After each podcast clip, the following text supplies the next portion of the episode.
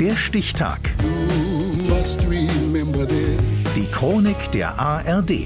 6. Februar 1958. Heute, vor 65 Jahren, wurde Billy Wilders Film Zeugin der Anklage erstmals in New York vor Publikum gezeigt. Siegfried Tesche. Ich frage Sie, Leonard Stephen Bowl, sind Sie schuldig oder nicht schuldig? Nicht schuldig. Schuldig oder nicht schuldig? Das ist die große Frage. In diesem Fall geht es um Leonard Wohl, gespielt von Tyrone Power.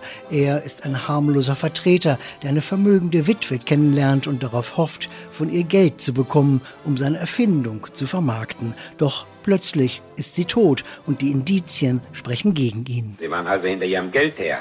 Als ich ging, war sie munter und vergnügt. Aber als die Haushälterin zurückkam, war sie tot. Sein Verteidiger ist Sir Wilfrid Roberts, gespielt von Charles Lawton. Er befragt wohl vorab und hat selbst Zweifel an seinen Aussagen. Auch seine Frau Christine, Marlene Dietrich, sagt im Prozess gegen ihn aus. Er atmete schwer und war sehr erregt. Er zog den Mantel aus und untersuchte seine Jacke. Es war Blut dran. Ich sagte, Leonard, was hast du getan? Er sagte, ich habe sie umgebracht. Christine, warum lügst du? Warum sagst du so etwas? Es ist ein typischer Whodunit, also Wer ist es gewesen, Krimi, den Agatha Christie verfasst hat. 1925 erschien ihre Kurzgeschichte und schon die steckte voller Überraschungen. Marlene Dietrich liebte die Story und bot sie Billy Wilder an. Die Marlene kam zu mir und sagte, pass mal auf, wenn du das inszenierst, und sie hat mir nur das Stück gegeben, nicht? Ich sage nur, dass ich nur spiele, wenn du habe ich es gelesen, nicht? Und habt ihr gesagt, gut. Im Oktober 1953 feierte der Stoff als Theaterstück in London Premiere.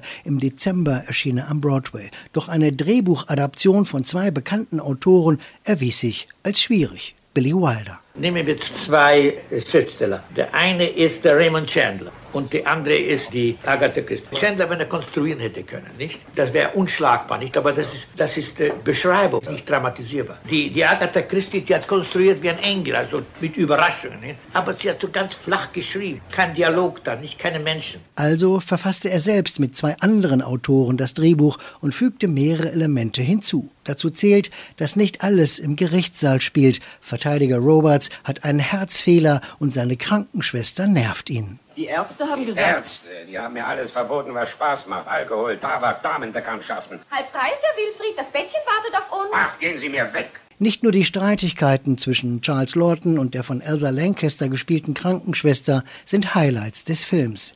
Der war von der Story so begeistert, dass er immer wieder neue Vorschläge für die Ausgestaltung seiner Rolle anbot. Billy Wilder. He says, now this scene, you would discuss it with me the day before. Wir besprachen einen Tag zuvor eine Szene. Dann kam er zu mir und schlug etwas vor. Das war gut. Dann schlug er etwas anderes vor. Das war noch besser. Dann hatte er 20 Versionen parat und ich sagte, das ist es. Am nächsten Morgen sagte er, ich habe nochmals darüber nachgedacht und diese Version war überwältigend. Immer wieder neue Enthüllungen in der Geschichte führten dazu, dass selbst die Hauptdarsteller das Ende nicht wussten. Erst am letzten Drehtag bekamen sie die letzten zehn Seiten des Drehbuchs zu sehen und mussten Stillschweigen darüber bewahren. Billy Wilder nannte das einmal so. Twist after twist after twist. Wendung nach Wendung nach Wendung. Der Dank gilt Agatha Christie für die sehr gute Geschichte. Christie sagte dann auch, dass es die einzige Adaption ihrer Geschichten war, die ihr jemals gefallen hat. Und als der Film heute vor 65 Jahren in die amerikanischen Kinos kam, wurden die Zuschauer gebeten, das Ende nicht zu erzählen.